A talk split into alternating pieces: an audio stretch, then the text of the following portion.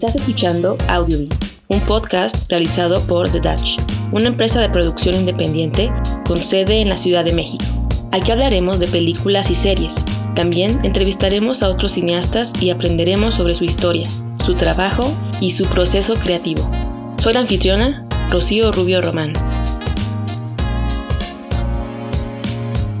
El día de hoy platicamos con Ancho Taján sobre la obra Historias de Fantasmas, la cual se presenta viernes, sábados y domingos en el nuevo Teatro Libanés.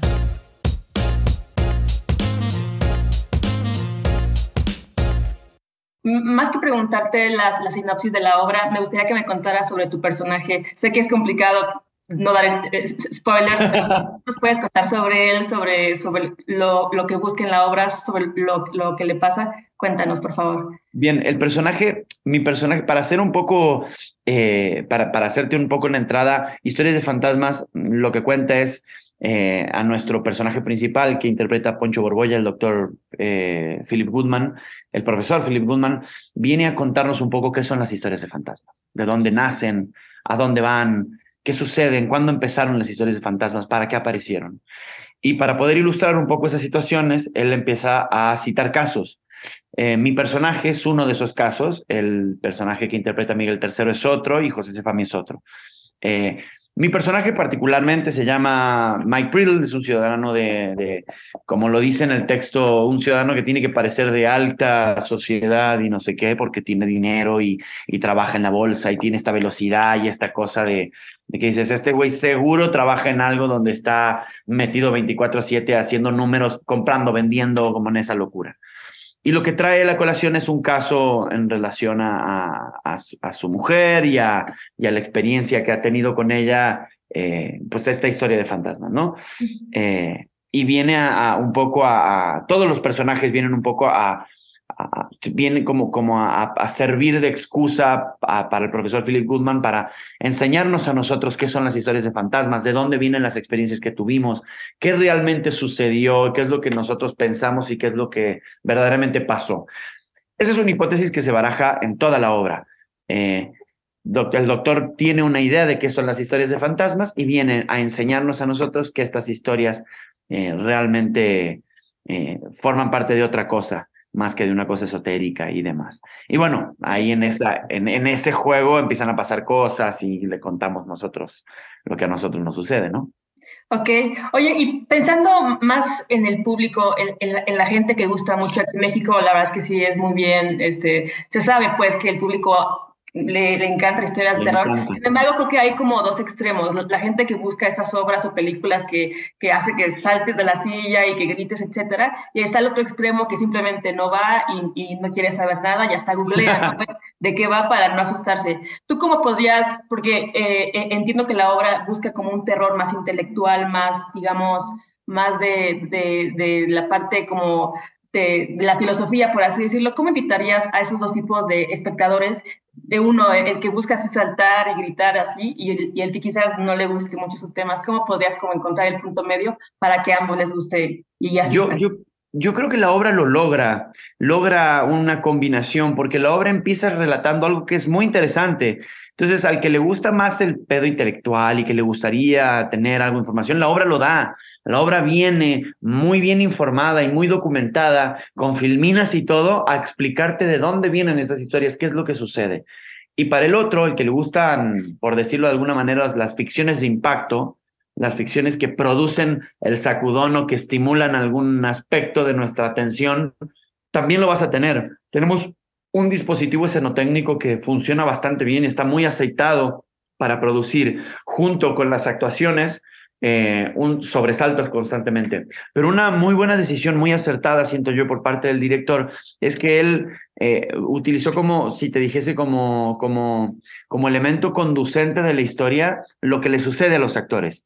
Como que no descansó solo en lo que tenemos nosotros escenotécnicamente, sino que trabajamos muy a fondo nosotros en qué es lo que le pasa a cada uno, cuál es la historia que traen, ¿Qué es lo que venimos a contrariarle a este profesor? ¿Qué es lo que el profesor nos contraría a nosotros? Entonces hay como un trabajo actoral muy a fondo, eh, que en general siento yo que no, en otras producciones o en otras circunstancias quizá no se hubiera hecho porque el objetivo es que impacte, es que la gente se asuste nada más. Pero si tú además estás con el ojo bien puesto y quieres sacar algo más, vas a tener, vas a tener algo más. La obra tiene mucha carnita de fondo. Oye, y qué padre que, que, que, tomas el tema de, o sea, de que llegas al tema de la preparación como actor, porque tengo entendido que también estuviste trabajando en una serie de televisión que también hablaba sobre historias de, terror, leyendas urbanas. ¿Cuál sería como el reto, eh, o, sea, o más bien cuál sería como la, la diferencia eh, al aproximarse con historias de terror eh, como actor de teatro, que es una ahora sí que es un arte viva, ¿no? Que estás así, que igual algo físico pueda pasar y te puedes involucrar de, de manera que quizás no quieres en contra de cómo lo vives como actor de tele? ¿Cuál sería como la, la, diferencia o, o, el reto? ¿qué, reto tiene ambos? Cuéntanos un poco de esa parte. Fíjate qué interesante lo que me estás preguntando porque sí, sí, sí es diferente. En última instancia, el, quienes, quienes tenemos que lograr que tú te asustes somos los actores, porque somos la referencia directa respecto de qué es lo que te está pasando. Quiero decir, si a cámara cuando aparece un fantasma, yo en vez de poner cara de susto, pongo, se frunzo el ceño, lo miro así y automáticamente eh, saco un arma, eh, soy Van Helsing, no sé, tú sabes que yo estoy acostumbrado a luchar contra fantasmas y te voy a meter un valor que no me hacen nada. Entonces tú te sientes segura. Pero si Van Helsing, cuando hace así, saca el arma y no la tiene y de pronto mira sus manos y no tiene nada en sus manos y el fantasma se acerca, ya te empezaste a cagar un poquitito más. ¿Qué quiero decir? Que finalmente somos nosotros el elemento transmisor directo, lo que nos pasa a nosotros le pasa al público. La diferencia estriba, siento yo, en que en el teatro hay mayor responsabilidad de cuál es el camino que yo como actor estoy transitando para que tú, como dijiste muy bien, en una experiencia que es atracción de sangre, en escena, vivo ahí, me estoy asustando, para que tú te asustes. Es casi fundamental que yo lo haga. Ahora, a cámara eh, los elementos alrededor de la construcción del susto a veces son más importantes que mi actuación, aunque yo sea tu referencia. ¿Qué quiere decir? Yo tengo que producir un silencio antes del impacto, tengo que producir, yo tengo que construir ficcionalmente el territorio para que el susto se pueda instalar como un elemento disruptivo de una calma previa. No sé si me puse muy técnico, pero eso es lo que sucede a cámara. Y en el teatro pasa lo mismo, pero la manera de llevarlo adelante es diferente, porque ahí yo soy el responsable de que eso suceda. Por citarte un ejemplo, yo para poder producir un espacio de susto tengo que antes trabajar yo con mi cuerpo y con el espacio en un tono y después producir una disrupción. Es la lógica parece seguir los mismos pasos, pero es diferente como actor por la responsabilidad que tienes. Entonces siento que es eso. Oye, y bueno, dirigiéndonos, porque esta, esta es la parte como técnica, la parte de, la práctica, pero dirigiéndonos a la, al, lado más como emocional o personal, se le puede decir así, recordé que Miguel III dijo en la conferencia de prensa que él no podía, ya no podía dormir bien después de esta obra. A ti como, así que como persona, como, sí, como ser humano, ¿cómo, cómo te ha afectado quizá, quizás para bien o, para mal, ahora sí que este nuevo proyecto que tienes de historias de fantasmas? Pues mira, algo que vengo diciendo hace rato es que todos los que hacemos, creo que todos los actores y, todos los espectadores del teatro y de la ficción, todos los amantes de la ficción, somos muy buenos para creer. Se nos da muy fácilmente creer en las cosas. Y creo que una hipótesis que baraja esta obra, fundamentalmente esta obra, es que no solo que los fantasmas existen, sino que nos acechan y nos acechan de muchas maneras. Eh, entonces creo que algo que produjo esta obra es dejar muy claro que los fantasmas que nos acechan no solo son los que se materializan, también son aquellos que se, se nos presentan en forma de una persona que conocemos o que se nos presentan en forma de circunstancias que ya conocemos y que no queremos volver a vivir, pero que siempre están ahí acechándonos. Entonces, claro que no te va a dejar dormir, un fantasma que te acecha de esa manera. Son los que nos producen ansiedad, los que nos producen miedo, los que nos producen el apuro, los que nos enamoran de pronto también. Uno no sabe qué cosas conjura cuando se mete en algunos lugares y desde luego aquí conjuramos varios fantasmas que no nos han dejado dormir a, varios del elenco.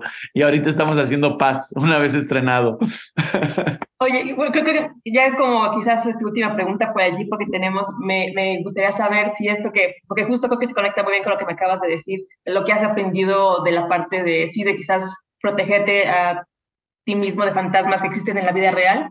¿Qué otras cosas has aprendido de este proyecto? ¿Cómo las pensarías aplicar para futuros proyectos? Y si se puede saber qué otros trabajos vienen para ti, para ahora sí que ya que empieza el próximo año, algún adelantito que nos puedas este, platicar, Nacho, por favor. Sí, bien, ¿qué cosas he aprendido? Eh, que siempre es mejor eh, ir, ir en grupo, ir en grupo siempre es mejor que ir solo.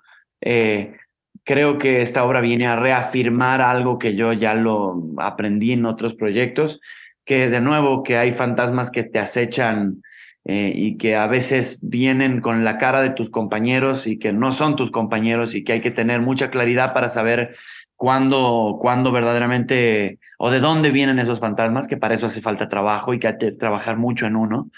Y creo que eso es fundamental, como un aprendizaje fundamental para mí ese.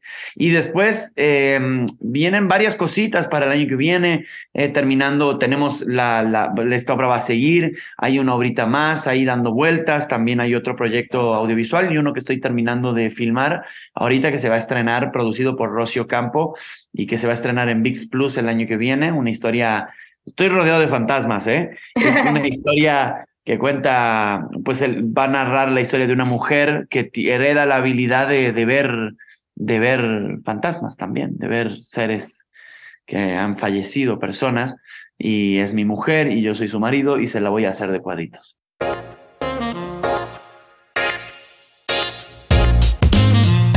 Gracias por escuchar Audiobin, un podcast realizado por The Dutch y producido en la Ciudad de México. Soy la anfitriona Rocío Rubio Román. Para comunicarse con nosotros, puedes escribirnos a audiobin.com o visitar nuestra página web thedutch.com. Música por Ben Sound.